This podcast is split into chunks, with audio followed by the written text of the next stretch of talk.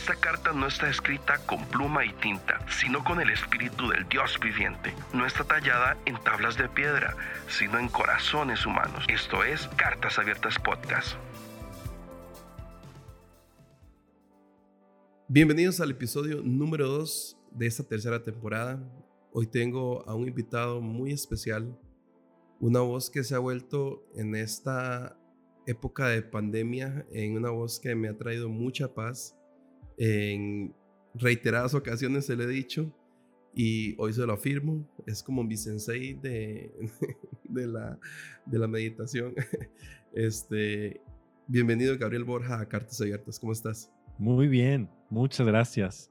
Gracias por esa introducción, ya soy nuevo sensei. No me habían dicho esa, esa es nueva y muchas gracias. Sí, es que estoy viendo Cobra Kai, entonces. Ah, tengo que verla. He visto tanta gente como muy, muy alucinada con, con la serie, entonces sí. Muy buena. Voy, voy, a hacer el espacio para ser sensei total. sí. Cuéntanos, eh, Gabriel, ¿eres pastor? Este, en, en, cuéntanos cómo se llama la iglesia este, y dónde está, dónde vivís actualmente. Sí, vivo, vivo en la ciudad de Puebla, México. Eh, está cerca de la Ciudad de México. Y mi esposa y yo pastoreamos Comunidad Cristiana de Puebla. La iglesia fue fundada por un misionero canadiense hace un, rato, hace como 45 años. Después mis papás estuvieron como pastores y hace 5 años fue que se hizo una transición hacia nosotros. Entonces, eh, empezamos como hace 9, 8 años el proceso de transición, 9 años. Y ya cinco fue como el momento que ya oficialmente éramos los, los pastores de comunidad cristiana. ¿Y cómo ha sido esa experiencia en, en, pastorear ahora, en ser eh, pastor principal?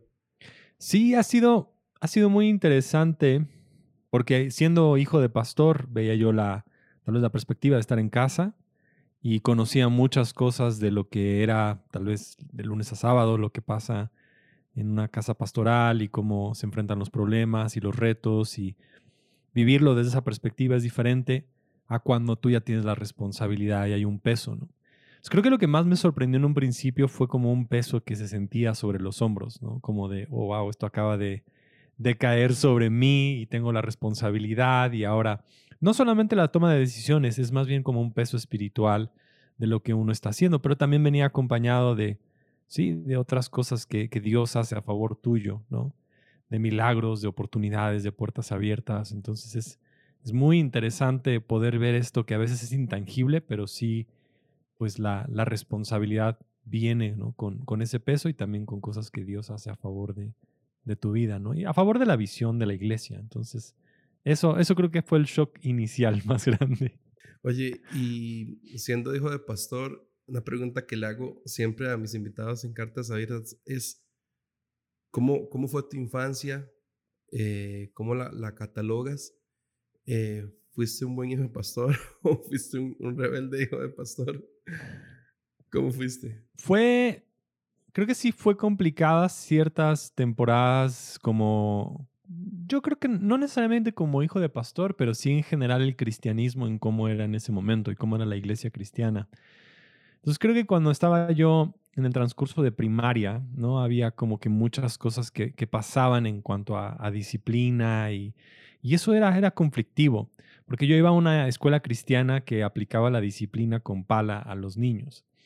Entonces de repente pues sí recibías eh, castigos, ¿no? De personas que pues, eran maestros y cosas bien intensas. Entonces eso no ayudó mucho a, a que yo pudiera como entender sanamente quién era Dios o cómo, no, no tanto Dios, más bien la iglesia. Siento que, pero al mismo tiempo tuve una experiencia muy, muy, muy intensa con el Espíritu Santo, yo diría hasta mística, como en tercero, cuarto de primaria. Y, y fue curioso porque eso me marcó más de conocer quién era Dios, de, de saber quién era Él y cómo aprender a diferenciar entre, pues sí, lo que era tóxico y lo que era saludable de parte de Dios.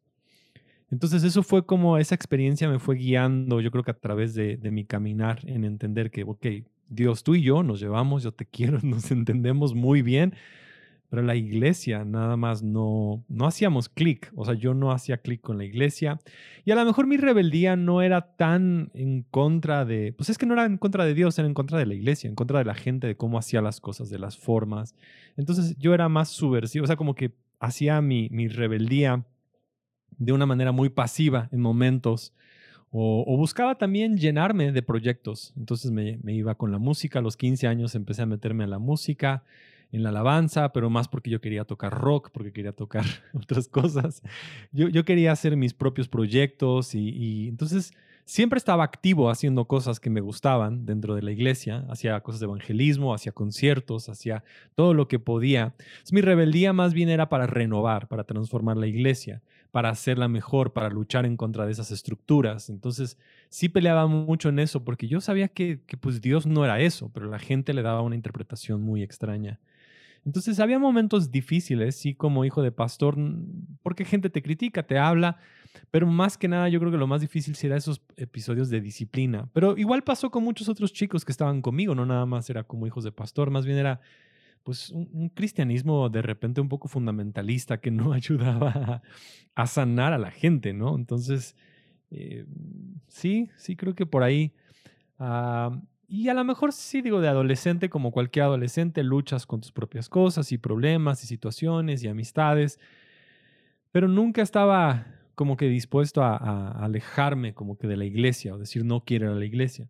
Más bien eh, era como que quiero transformar, quiero renovar, quiero, quiero rebelarme en contra del sistema dentro de la iglesia, porque sí tenía yo esa experiencia. Y creo que esa experiencia me marcó porque fue un, un día en el cual eh, mis papás me dijeron que había un invitado especial y este era un hombre súper alto de Dinamarca. Yo me acuerdo de él porque se llama Marc Dupont y, en ese tiempo había como, era de la viña, que era una iglesia con un avivamiento y todas estas cosas. No sé si escuchaste, pero son los años 80 y, y hablaba mucho de profecía y yo lo veía gigante. O sea, el tipo debe de medir como 1,95, o sea, sí es grande. Y me acuerdo que le encantaba el, capuchino y salíamos y, y esa noche me dijeron, vamos a ir a una reunión y, tú tienes que ir. Y yo, no, no quiero ir, me duele la cabeza. Y mis papás, no, tú, vamos a ir a esta reunión un martes en la noche, así random. Y llegamos y de repente él me dijo, tienes que subir, vamos a orar por todos los niños.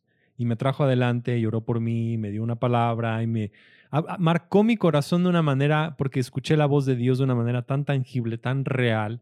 Y creo que esa fue la experiencia, sí, que me guió y me sustentó por mucho tiempo porque recordaba esa voz. Entonces seguir y recordar esa voz es la que siempre me ha, me ha sostenido, de, entender que a veces la vida tiene cosas y la iglesia hace cosas y la gente hace cosas, pero Dios es totalmente otra cosa. Entonces creo que eso es más o menos así en la infancia.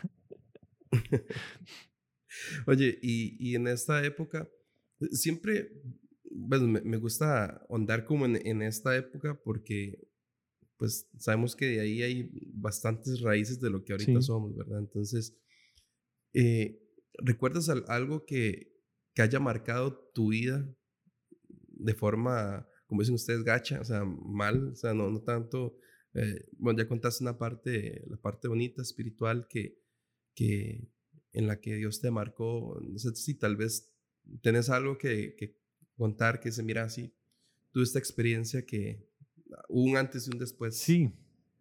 En tu infancia o adolescencia.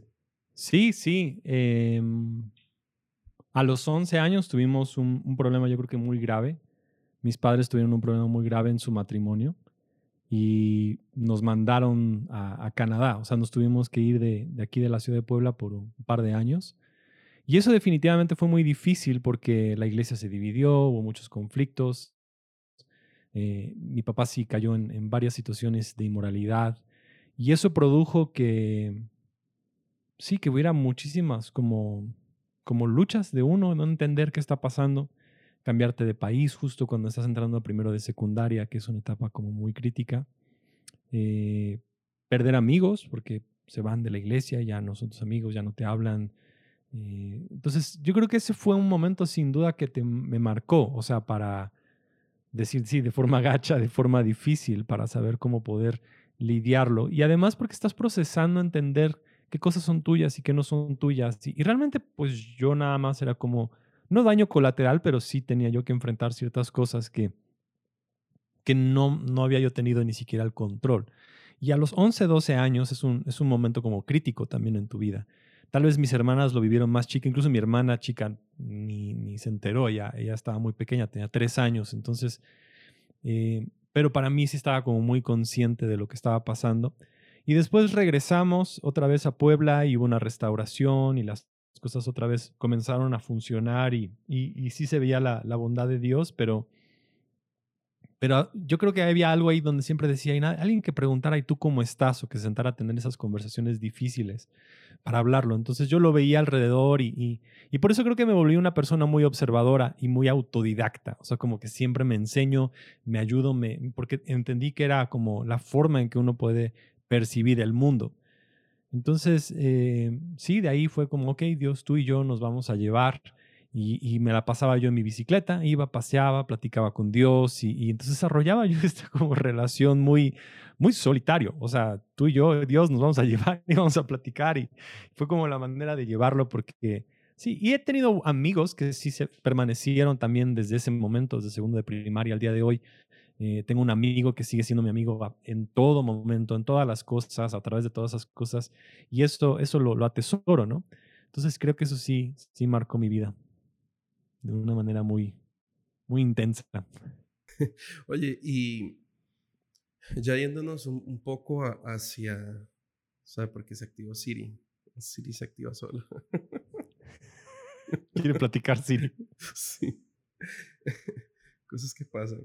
Em, cuando, cuando tomas la iglesia, ¿contra qué reto te encuentras siendo alguien que no te acostumbras a, mm, a la, es que no sé si decirlo, a la estructura, o sea, no te acostumbras a, lo que, o sea, siempre quieres innovar y te topas con eh, situaciones que viviste en el pasado y que, aunque Dios restauró, ¿qué, qué cosas no querías eh, volver a replicar ahora como pastor principal? No, no diciendo, ah, quiero hacerlo mejor que mi papá, sino este, me gustaría hacer las cosas diferente.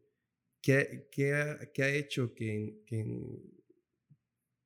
en, tu iglesia sientas que digas, sí, mira, esto es totalmente algo distinto? Sí, yo, yo tomé la visión como la misma, no cambié el, el proceso de visión, más bien lo que estuve era empezar a hacer algunos cambios muy, muy paulatinos, porque entendía que también una iglesia no es como un auto que tú inmediatamente puedes como que girar rápidamente izquierda derecha. Entendí que más bien la iglesia es como un crucero, ¿no? Que tienes que ir dando la vuelta lentamente para poder hacer cambios grandes y significativos. Entonces, lo primero que yo sentía que era muy importante es que la iglesia realmente se convirtiera en una iglesia que aceptaba a la gente eh, como llegaran. Y tal vez en mi caso, sintiéndome también como alguien, aunque siendo hijo de pastor un poco fuera de la iglesia, porque nunca encontraba mi lugar, pues diseñé una iglesia para todos los que son como los, los rechazados, ¿no? Eh, con todas las personas que se sentían fuera, que, no se sentían que pertenecían, entonces siempre ese ha sido a lo mejor como que mi deseo, que la gente que no se siente que tiene un lugar dentro de la iglesia, recordarles que justo ellos son los que más lugar, o sea, son los que a los que Dios ha venido. Entonces eso se, incorporaba con, poner a la gente a servir más rápido, no tener tantas cosas y a quitar muchos procesos a veces como políticos que la iglesia igual tiene, ¿no? Porque a veces la política va hundiendo mucho a, cómo la iglesia se desarrolla. Entonces, siendo más, más dinámica, más práctica, incluyendo, recibiendo a la gente. Eh, eso fue como, como a lo mejor la, marca principal. Y ahora incluso las personas que llegan a comunidad dicen es que yo me siento parte, no me sentía parte en ningún lado, pero me siento parte en la iglesia. Entonces ahora gente que llega, lo, me lo dice, porque ya no lo anunciamos tal vez en ese momento, pero la gente lo percibe como la iglesia más rara más extraña, más como de los outcasts, de los rechazados, de los que, de los, sí, o sea, la gente que no embona en ningún lado embonan. Aquí es la familia más, este, ¿no? De todos tipos. Entre más disfuncional eres, más puedes llegar. Entonces, ese era mi deseo, aceptar a todos ellos. O sea, así es como, porque así es como yo me sentía, ¿no? En momentos también. Y ¿Crees que hay mucha gente así? Que, o sea, con transparencia llega y dice, o sea, estoy totalmente roto y vengo aquí porque eh, Jesús es la única esperanza que me queda. ¿Te topas con, con, con qué cantidad de gente así? Creo que ya la, la, la misma cultura de la iglesia ha creado a, a, eso, ¿no? Un espacio donde personas se sientan parte y sobre todo las personas que se sienten como más rechazadas. Entonces tú, tú ves, hay una empatía, como tú te has sentido así, entonces tú también buscas integrar a esas personas que se sienten distantes. Pero también hay personas que llegan y que ponen otra máscara, o sea, una máscara donde yo tengo todo resuelto, yo sé lo que está pasando, yo, lo, yo, no necesito mucho. Entonces miramos eso y decimos, hey, también tú tienes parte. Y, y lo, tal vez la historia que nos motiva mucho es la historia del hijo pródigo, donde está el hijo menor y el hijo mayor y el hijo menor llega pues muy evidente, ¿no? O este sucio, con hambre, roto, destruido. Y por otro lado también está el hermano mayor, que es un hermano más orgulloso, que, que dice que tiene todo resuelto y que todo lo ha logrado. Entonces son dos máscaras o dos, dos problemas muy evidentes. Y, y como iglesia creo que estamos muy conscientes que la gente va a llegar como el hermano menor o como el hermano mayor, y todos somos el hermano menor y el hermano mayor en ciertos momentos, pero nos toca a todos ser el padre.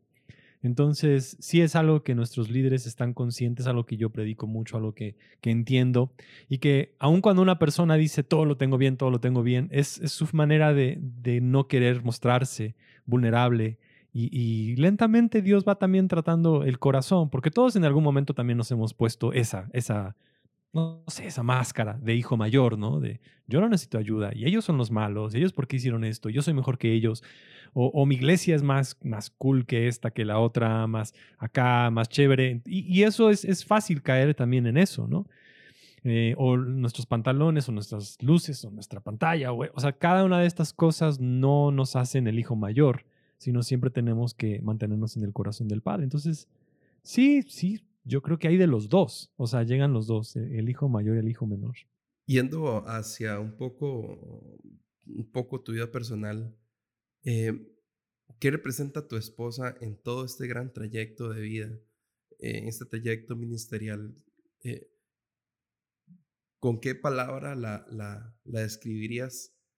Y, y, y cómo, cómo una oración en la, que, en la que pudieras tal vez como expresar lo que realmente ella ha significado para ti durante todo este tiempo.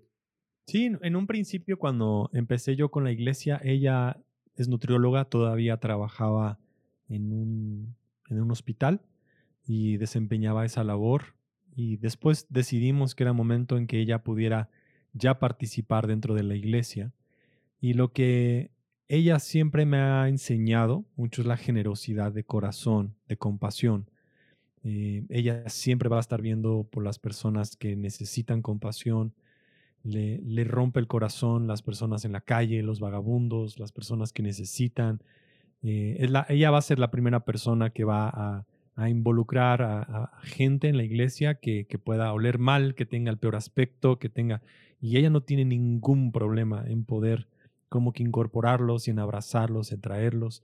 Entonces ella, ella ha aportado mucho eso, mm, a, modelar esta, esta compasión hacia todos y sobre todo a, la gente con más necesidad física, económica, porque ella ha visto también la lucha de gente en los hospitales. Y entonces ahora en este tiempo de cuarentena fuimos al hospital donde ella trabajaba para ayudar a sus ex compañeros, ¿no? llevarles eh, medicamento y cosas y aportar hacia ellos.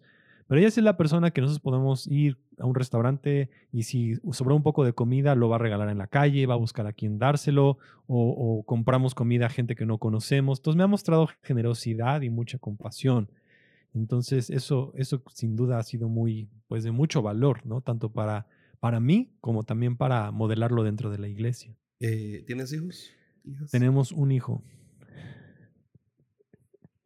¿Y cómo ha sido esa experiencia? eh, nació el 2 de septiembre. eh, es, es, adoptado. Acabamos de adoptar. Había sido un proceso muy largo, muy difícil en, en, no poder tal vez tener hijos biológicos. Y estuvimos como orando que eso pudiera pasar. Y, y de repente en medio de toda esta pandemia y cuarentena, ¿no? Recibimos una llamada de una chica que, que quería dar a su, a su hijo en adopción. Y empezamos el proceso. Aún estamos ahorita en el proceso de documentos y papeles y todo eso. En los próximos cuatro meses esperamos que ya esté ahí. Entonces, si estas ojeras son de estar despierto 24 horas desde el 2 de septiembre hasta la fecha. Entonces, 22 días de, de, de, dos horas de sueño, tres horas de sueño.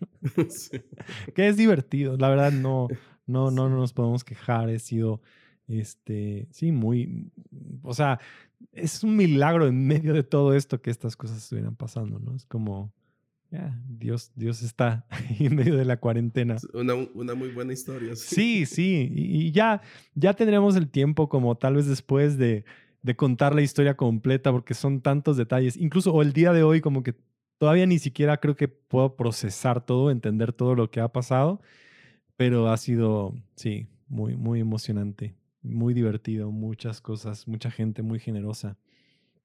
Entonces. Entonces en seis meses hablamos. Sí, sí, sí, sí, en seis meses. No, no, en serio, porque sí tenemos que contar muchas cosas que han sucedido. Entonces va a ser. Está para un libro. O sea, honestamente sí, sí está para. Está para un libro, una película, no sé, pero un podcast entero de eso. Ok. Em, entre servir, tu esposa, tu hijo, tu vida, decides iniciar un podcast, ¿verdad? Como no sé, pero este, con todo lo que, lo que se invierte en hacer podcast. Eh, así que si aprovecho para hacer el anuncio, que pueden apoyar a Gabriel Borja en, en Patreon. Sí, gracias. Este, para que lo busquen y que lo apoyen, porque de verdad hacer un podcast es gratis para ustedes, pero para nosotros tiene un gran costo. Lo hacemos con todo el amor, con todo el, el cariño, pero sí tiene un costo. Oye, ¿por qué humano sin H? Empecé el podcast porque ya el año pasado había estado yo sintiendo mucho el, el, poder ayudar a gente enfrentando en particular problemas de salud mental, ¿no? Tanto ansiedad, depresión, estrés, que creo que en ese momento, al principio de año, yo lo consideraba la pandemia. Eso era pandémico, la ansiedad y la depresión. Ahora ya no sé. O sea, ahora, ahora, o sea, evidentemente sí sigue siendo algo muy, sí, que, que, a todos nos, nos afecta en algún momento o que a muchos nos ha afectado en nuestra vida o nos puede llegar a afectar durante la vida. Y, llegó ese momento de decir, sí, me gustaría hacer un, podcast, es la mejor forma. Quería escribir un libro, pero ha sido muy difícil sentarme como a, escribir en este tiempo. Entonces dije, creo que es mejor ponerlo, hablarlo, decirlo, me va a salir más natural, es más fácil, más práctico. Y, esa es la, razón. Eh, en el nombre, eh, me gustaría saber tú qué piensas que significa. Pues lo veo como, como un humano imperfecto que no tiene H. O sea, que está mal escrito o que está mal. no, no, nunca digo por qué le puse el nombre. La verdad le puse así porque creo que el arte nos muestra quién somos nosotros, es como un espejo. Y entonces el título se convertía en un gancho para que la gente dijera, ¿por qué será sin H? Ah, yo pienso que es esto y esto y esto. Y lo que tú piensas más bien te está mostrando cómo tú te ves que realmente el nombre del episodio. Entonces es como una especie de espejo de... Y, mucha gente me ha dicho, sí, es porque em, H es ¿no? La, parte humana que le quitamos, la parte que, es, que no está bien, la parte que no funciona, la parte... Pero para mí es como necesitamos a veces sí mostrar algo que nos pueda ¿no? autodescubrirnos. Entonces el mismo nombre es como, ¿tú qué piensas? Y eso es la verdad. Es, tú estás en lo correcto. Por eso es humano. Oye, tú hablas eh, en, en, varios de tus episodios acerca de meditación. Eh, hablábamos la vez pasada de que, de que muchas veces, bueno, en lo personal, escuchar la palabra meditación siempre lo, lo asocio uno con yoga y con cosas del oriente y, ¿verdad? y todo el misticismo y todo eso, ¿verdad? Pero eh, en varias ocasiones eh, se lee en la palabra que se medita en la palabra, ¿verdad? Ahora, em, ¿cómo, ¿cómo, ves, eh, tal vez una explicación rápida, lo que es, lo que es para vos la meditación? O sea, ¿cómo, cómo lo ves? cómo lo enseñas también, este, y, y qué representa hoy en día la meditación para vos. Yo, yo creo que a lo mejor le cambiaré el nombre de meditación a oración centrante. Creo que es un, término incluso más, eh, más correcto. Le puse meditación en muchos de los episodios porque la gente conoce y también porque sé que habría un poquito de morbo para escuchar y decir, a ver, ¿qué es esto? ¿no? Porque gente va, va, va, a ser más. Si, tú pongo, si yo pongo en el título oración centrante, la oración ya es como de bye. O sea, si alguien ve el título de oración, nadie quiere ir a las reuniones de oración, nadie quiere participar. Oración centrante es la práctica espiritual en la cual nosotros decidimos estar con Dios, trayendo todo nuestro ser, espíritu, cuerpo y alma, emociones, pensamientos a este lugar, despojarnos de todo lo que somos para solo estar con Dios.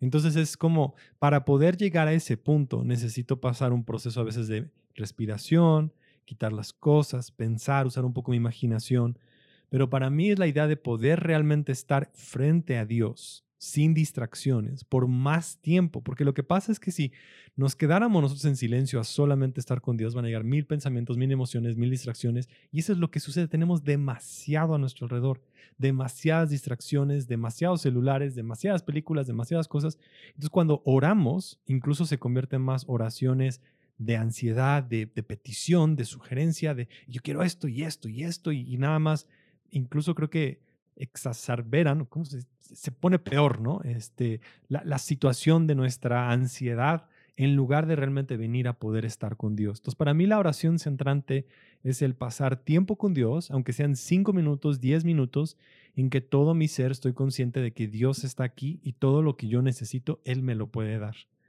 ¿Cómo lo, lo practico? Lo, lo, hago muy constante. O sea, soy ya, ahora ya lo integro mucho en mi vida diaria, pero después de momentos y episodios difíciles, a lo mejor a través del día, ahora corro directamente a Dios para decir, Dios, te necesito, ¿no? Entonces, ya sea que esté en una junta o haya muchos problemas o haya muchas cosas, me puedo de repente sentar y, y cierro los ojos y nada más vuelvo a regresar a un lugar. Y la idea es que entre más vamos practicando la oración centrante, más entendemos cómo regresar a ese estado donde nos sentimos todavía más concentrados, más delante de Dios con mayor claridad. Entonces ya es una práctica mía constante. A veces tengo que determinar y decir, ok, ahorita lo necesito hacer, pero a veces ya sale natural de decir, ok, voy a tomar cinco minutos, diez minutos de poder estar con Dios. Y hay muchas formas de hacerlo. Puede ser con imaginación, puede ser con una sola palabra y decir paz, paz, y meditar solamente en esa palabra. Puede ser solamente con la respiración y después orar en lenguas. Puede ser con la meditación y una lectura de un, versículo. O a veces hago el Padre Nuestro, porque eso hace que yo pueda estar consciente de cada una de estas palabras.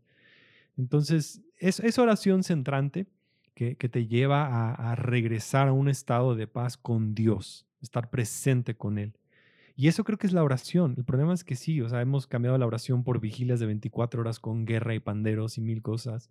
Y a veces hemos hecho la, o sea, y no está mal, o sea, hay un espacio para eso, pero en lo personal no sabemos qué hacer, porque lo único que hacemos es pedir, pedir y no sabemos estar. Nos cuesta mucho trabajo estar con Dios y eso es lo que yo descubrí que, la única manera de calmar mi ansiedad y tristeza y mi sed y mi interior es estar con Dios, estar ahí presente con Él. De hecho, que hay un episodio, ya lo estoy buscando para pronunciarlo bien, el de las matrioshka. Tengo un, un amigo que este, le trajeron de Rusia cuando fue el Mundial de Rusia, les trajeron unas, unas matrioshkas. En, en algún momento no tenía el podcast y dije, qué bueno sería esto para una enseñanza, porque, porque nunca las había visto, o sea, irla sacando y encontrar la, la más pequeñita. Y pues lo olvidé y, o sea, nunca lo, nunca lo, lo recordé. Pero sí, pero cuando vos lo sacaste y empecé a escuchar el episodio, yo dije, ¿qué? O sea, era exactamente lo que en su momento había pensado. Y a eso es a lo que quiero preguntarte. ¿Tú crees que Dios tiene, por ejemplo, en este caso, hay algo que Él quiere comunicar, que si me lo dijo a mí y yo no lo dije, va a utilizar a otra persona para que lo diga? Yo creo que hay cosas que Dios está hablando em, y creo que lo está hablando a veces en un momento como por olas, o sea, a muchas personas. Porque yo he notado que hay, hay temas muy parecidos, o sea, yo vi lo del nuevo normal, gente lo sacó y, no sé, muchos como que teníamos la misma idea, ¿no? De un nuevo normal. Y creo que estas cosas vienen de parte de Dios hablando y quien las cacha, las entiende, las comprende y las saca en ese momento. Entonces creo que es el Espíritu hablándonos a todos, diciéndonos y susurrándonos cosas muy parecidas. Y yo he encontrado muchas coincidencias, a veces con, con amigos, eh, mensajes que he escuchado del pastor Andrés Speaker o de Jesiah o de Taylor y digo, wow, justo fue lo mismo o, vamos a una conferencia y mi esposa me dice, tú predicaste algo muy parecido o dijiste estas palabras, porque creo que todos estamos escuchando al Espíritu y de alguna otra manera el Espíritu está hablando a todas las iglesias algo creo que muy parecido. Entonces creo que sí, a veces lo escuchamos, tal vez no le pusimos el tiempo, no le pusimos la dedicación, estábamos un poco distraídos y alguien más lo saca, alguien más lo dice, alguien más lo concreta y, que creo que, es bueno, ¿no? Como reconocer y decir, ah, sí, cierto, Dios me dijo eso, ahora lo recuerdo, y le ponemos más atención a esa voz del Espíritu. Entonces, sí, o sea, creo que sí, Dios está hablando cosas muy parecidas eh, en temporadas muy indicadas, y creo que hay un mensaje muy importante que Dios está hablando para este momento y va a hablar algo específico para enero y algo para abril y, si somos capaces de estar ahí, vamos a estar como dándole lenguaje a eso que el Espíritu está hablando y tal vez tenerlo en contexto de nuestra ciudad, nuestra iglesia, nuestro entorno, nuestro podcast, la, manera en que lo pudiéramos nosotros expresar para ahora. Oye, y, en medio de, de este, esta situación de, que estamos viendo, ¿cuál, es la voz que quieres levantar o cuál es ¿Cuál es el deseo que hay en, ti de, querer transmitir la, la, voz de Dios en esta temporada con, el podcast? Eh, te decía que el, el, último episodio que sacaste, Tengo sed, o sea, de verdad, no tengo sombrero, pero me quito el sombrero. o sea, se lo he recomendado a gente que de verdad, digamos, amigos que están pasando problemas de ansiedad y todo esto, ¿verdad? Y se los he compartido y, y me han dicho, así literal, gracias en mayúscula por, por esto, ¿verdad? Entonces, eh, ¿cuál es la voz que crees que Dios está hablando en esta temporada de pandemia? ¿Qué es lo que Dios quiere realmente mostrarnos? Porque, a ver, estamos siendo bombardeados por todo lado, por todo lado. Entonces, eh, de hecho ayer yo compartí una historia y decía, decía así, recordaba que el, rey David hace más de dos mil años escribió los salmos y, él nunca pensó en decir, ah, los voy a escribir porque van a ser una Biblia, entonces sí los voy a escribir. O sea, él, él simplemente decidió ser la voz de Dios y decir lo que tenía que decir. Ahora, ¿qué es lo que crees que Dios está hablando en esta temporada?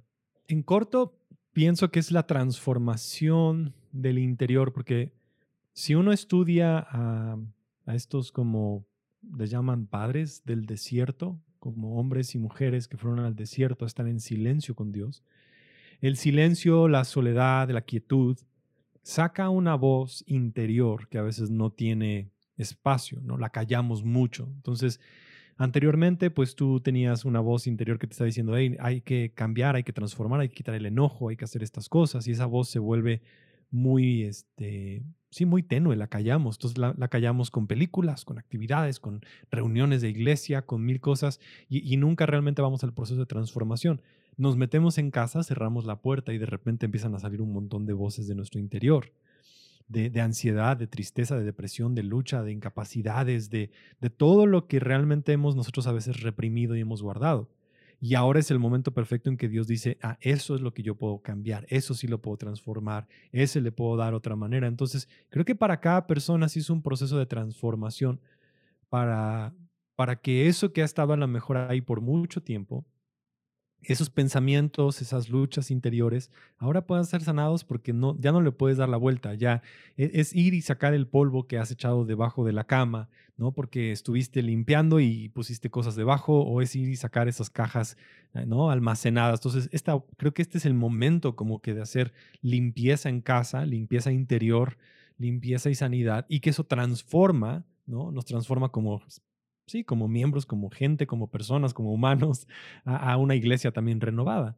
Entonces, ese es mi deseo, a menos para mí, eh, en todo este tiempo, y es lo que también estoy intentando que el podcast pueda ayudar a, a, decir, ok, sí, están saliendo todas estas cosas, está saliendo tristeza, está saliendo desesperanza, está saliendo lucha, está saliendo aflicción, sed, dudas, incredulidad. Ahora, entonces, sí, transfórmalo. O sea, Dios sabe que está ahí. No lo niegues, deja eh, ven el proceso, ¿no? sigue el proceso, el proceso va a continuar. Y creo que ahorita es un proceso muy interior, muy profundo, muy íntimo, eh, porque no nos podemos llenar con tantas cosas. O si lo intentamos, nos damos cuenta que es como súper aburrido. Yo creo que a todos nos pasó tiempo, ponías Netflix y después de un rato es como, ya no quiero hacer esto, ya no quiero hacer el otro, ya. Y eso nos tiene que llevar a una transformación interior. Ahí Netflix nos preguntaba, ¿todavía sigues ahí? Sí. es hora de estar ahí. Oye, y de todo, y de todos estos episodios, me imagino que todo ha sido algo que has vivido. Sí. ¿Qué hay ahorita que nunca has compartido? O sea, que fue, que, que fue una experiencia que Dios te permitió vivir para ayudar a alguien, pero que nunca has compartido. ¿Tenés algo? Creo que la mayoría de las cosas que que he vivido hasta ahora las he ido procesando, las he ido trayendo. Y creo que desde el 2017 empezó ese proceso en relación a ansiedad y depresión, que en su momento también fue un shock para ciertas personas que estaban alrededor de mí, que a lo mejor no entendían esos procesos. Y creo que ahora, justo ahorita lo que estamos enfrentando, tal vez lo de la adopción y las cosas que están sucediendo, creo que, es algo que a lo mejor no he podido ni siquiera como procesar y compartir eh, por, el proceso, por, la, por los retos, por las dificultades, por los cambios, ¿no? De, llevarlo, las los, los cosas buenas que están pasando, también las luchas, las situaciones emocionales, de estar en medio de todo esto. Eh, entonces creo que ahorita estoy en medio de esa situación. Es un reto muy, muy grande. Eh, es un reto que, que, igual para muchas personas no, no lo hemos compartido ni lo hemos hecho a lo mejor tan público porque, porque todavía ni siquiera lo entendemos. O sea, ahorita ni siquiera creo que voy yo empezar a explicar cómo es, pero sí creo que ese es, ese es ahorita el reto más grande. Eh, entender, mi suegro estuvo en el hospital, la parte financiera, estas cosas, hay tantas cosas bien, bien, bien este, intensas que han sucedido. Eh, entonces estamos en medio de eso con ánimo pero sí este, escribiendo. O sea, mi esposo y yo es como, hay que escribir todo esto porque sí está como, como intenso. Y, y sabemos que tal vez en dos, tres meses ya que, que pase esta situación podremos compartir a detalle cuáles fueron los retos, los momentos, los milagros, los mensajes, las situaciones, las puertas abiertas, el dolor, las noches también llorando, las noches riendo, porque ha habido de todo. O sea, ha habido noches donde mi esposa y yo sí hemos estado llorando, las noches que hemos estado riendo, las noches que hemos estado desvelados, de todo. Entonces creo que ahorita es, eso es, eh, creo que ahorita el, el, punto más, más este, crítico, ¿no? En medio de, de, este huracán. Pero con ánimo, ¿no? no Entonces sí, ya, ya lo podremos contar. Buenísimo. Oye, ¿Cuál, ¿Cuál ha sido el mejor consejo que te han dado en tu vida? yo creo que cuando empecé a pastorear, mi, mi pastor, eh, yo estaba luchando mucho con cómo saber cómo ser yo el pastor, porque mi primera intención fue como intentar imitar un poco a mi papá, porque es como que él ha sido el pastor, entonces tengo que hacer cosas como él las hacía. Y el consejo que sí me dijo mi, mi pastor fue como, quiero que sepas que tú eres el hombre llamado a pastorear esta iglesia, pero que también tú lo hagas como Dios a ti te está llamando a hacerlo. No te pongas la armadura ¿no? de tu papá, mucho como esta analogía de David intentando matar a Goliat y Saúl poniéndole la armadura, ¿no? Así es como yo me sentía que me estaban poniendo una armadura que no era, no era mía, tanto en expectativas, yo mismo también poniéndome la armadura y probándomela y diciendo, es que esto es muy raro. O sea, y no porque mi papá fuera malo bueno, sino porque es diferente. Sus talentos, sus dones, sus llamados, mis llamados, mis talentos, mis dones, somos muy diferentes. Entonces, e, ese consejo fue mi, mi pastor, me dijo, sabes, tú vas a tener que hacer, eh, tú eres el pastor y tú vas a pastorear como Dios te llama a ti, con tus dones, tus talentos, y no te pongas la armadura de Saúl. Ve y mata a Goliat. Tal vez lo vas a hacer sin armadura, tal vez lo vas a hacer con una onda y unas piedras, no con una lanza y una espada, y eso está bien entonces, sí, por eso a lo mejor en todo el podcast siempre es como sé tú mismo, todos los demás puestos están ocupados, porque sí es esa la, lección, o sea, es como sé tú, eh, sé quien Dios te llamó a ser, y no sé tú mismo quien tú quieres ser, sino sé el verdadero tú que Dios creó y que Dios te llamó. Entonces, esa ha sido creo que una lección muy, muy, muy clara para mí, y, y tal vez por eso la pongo como firma en el podcast para animar a la gente a recordarles que, pues no puedes imitar a nadie más, más en una cultura con Instagram que ves a alguien y que lo quieres imitar y que quieres copiar y cómo se viste y cómo actúa. estamos en una cultura donde todo el mundo quiere imitar, copiar, copiar, copiar y ya todo el mundo es como copy-paste, copy-paste y creo que tenemos que aprender a, a dejar y saber que Dios nos dio una voz, una manera de hacerlo, una forma de hacerlo, tal vez muy diferente, muy distinto, pero eso es lo que, lo que Dios quiere hacer contigo. Ahora, em, ¿cuál consejo le das a todos los que escuchan, totalmente salido de, tu experiencia, que así como alguien te dio un consejo a vos, ¿qué consejos le das a la gente sin, sin copiar de lo que acabas de decir? sin copiar mi consejo, darles sin uno a ellos. consejo Exacto. Ah, esta es mi, mi forma. Ahora, yo, yo solito estoy, últimamente he estado pensando y lo he llevado como mucho tiempo qué cosas son las que realmente valen la pena eh, y, cuál es la, la, acción correcta el día de hoy. Entonces, creo que para mí es, es entender, ¿no? Cuando llegue al fin de mi vida, no voy a decir, me hubiera gustado haber estado más tiempo en redes sociales. Me hubiera gustado tomar más selfies. Me hubiera gustado esto. Me hubiera gustado ver más partidos de fútbol. Me hubiera gustado, al final del tiempo de mi vida, yo voy a llegar y voy a decir, ¿no? Me hubiera gustado hacer esto y si puedes tú como identificar qué es lo que realmente llegues al final y digas de tu vida, me hubiera encantado hacer esto más, más, más, más, más, hazlo con todo tu corazón y quítate. O sea, de una vez por todas, todas las cosas que nos roban el tiempo y nos roban la paz y nos roban, nadie va a llegar al final. Me hubiera gustado ofenderme más, me hubiera gustado enojarme más con esa persona, me hubiera gustado pelear más, me hubiera gustado más gritarle a tal persona. O sea, hay tantas cosas banales en las que perdemos el tiempo y es como si ya no pierdas el tiempo, genuinamente invierte en aquellas cosas y cuando llegues al final de tus días digas, qué bueno que le puse todas las ganas a esto. Entonces yo sé que yo puedo llegar y decir al final, qué bueno que hice el podcast. No voy a decir, ah, perdí el tiempo. No, claro que fue algo bueno. Claro que lo disfruté, me transformó a mí y, creo que ayudado a otras personas. Pero hay muchas cosas en las cuales a veces invertimos nuestro tiempo, nuestra energía, nuestra pasión y que realmente son inútiles. Entonces es mejor soltarlo y, redefinirlo. Gabriel, muchas gracias de verdad por, por este tiempo. Gracias por abrir tu carta, por contar de un poco de tu vida. Eh, de verdad que eh, eres una bendición para, para mi vida, a la distancia. Espero cuando pase todo esto poder ir allá a visitarte. Sí. Pero, pero sí, es que está difícil. Aquí la frontera no la abren todavía. no, no. Pero sí, de verdad, muchas gracias por estar acá. Eh, eres de verdad que una voz que, que, que mi deseo de, de, de, querer tenerte acá es que más gente escuche de Humano Podcast y que, y que si están en Puebla, que se vayan a, a tu iglesia. Este, que si necesitan de alguien, sé que vos eres una persona que, está disponible para, para ayudar a muchos. Así que, verdad que gracias por. no, muchas gracias. Gracias por tu apoyo. Gracias por las palabras, los mensajes, las, las promociones. Y, y, creo que, que juntos, sin duda, podemos hacer más. Y, y, a lo mejor dentro de todo esto de la cuarentena, estas amistades, relaciones, podcasts, expresiones nos ayudan, ¿no? Nos ayudan a conectarnos y que si alguien, sí, se siente, se siente solo, realmente no. O sea, hay muchos que estamos conectando y que estamos orando y que estamos trabajando y, y, dale con todo, que estamos aquí para, para echarte porras también y ver lo que Dios está poniendo en tu vida. Muchas cosas van a suceder.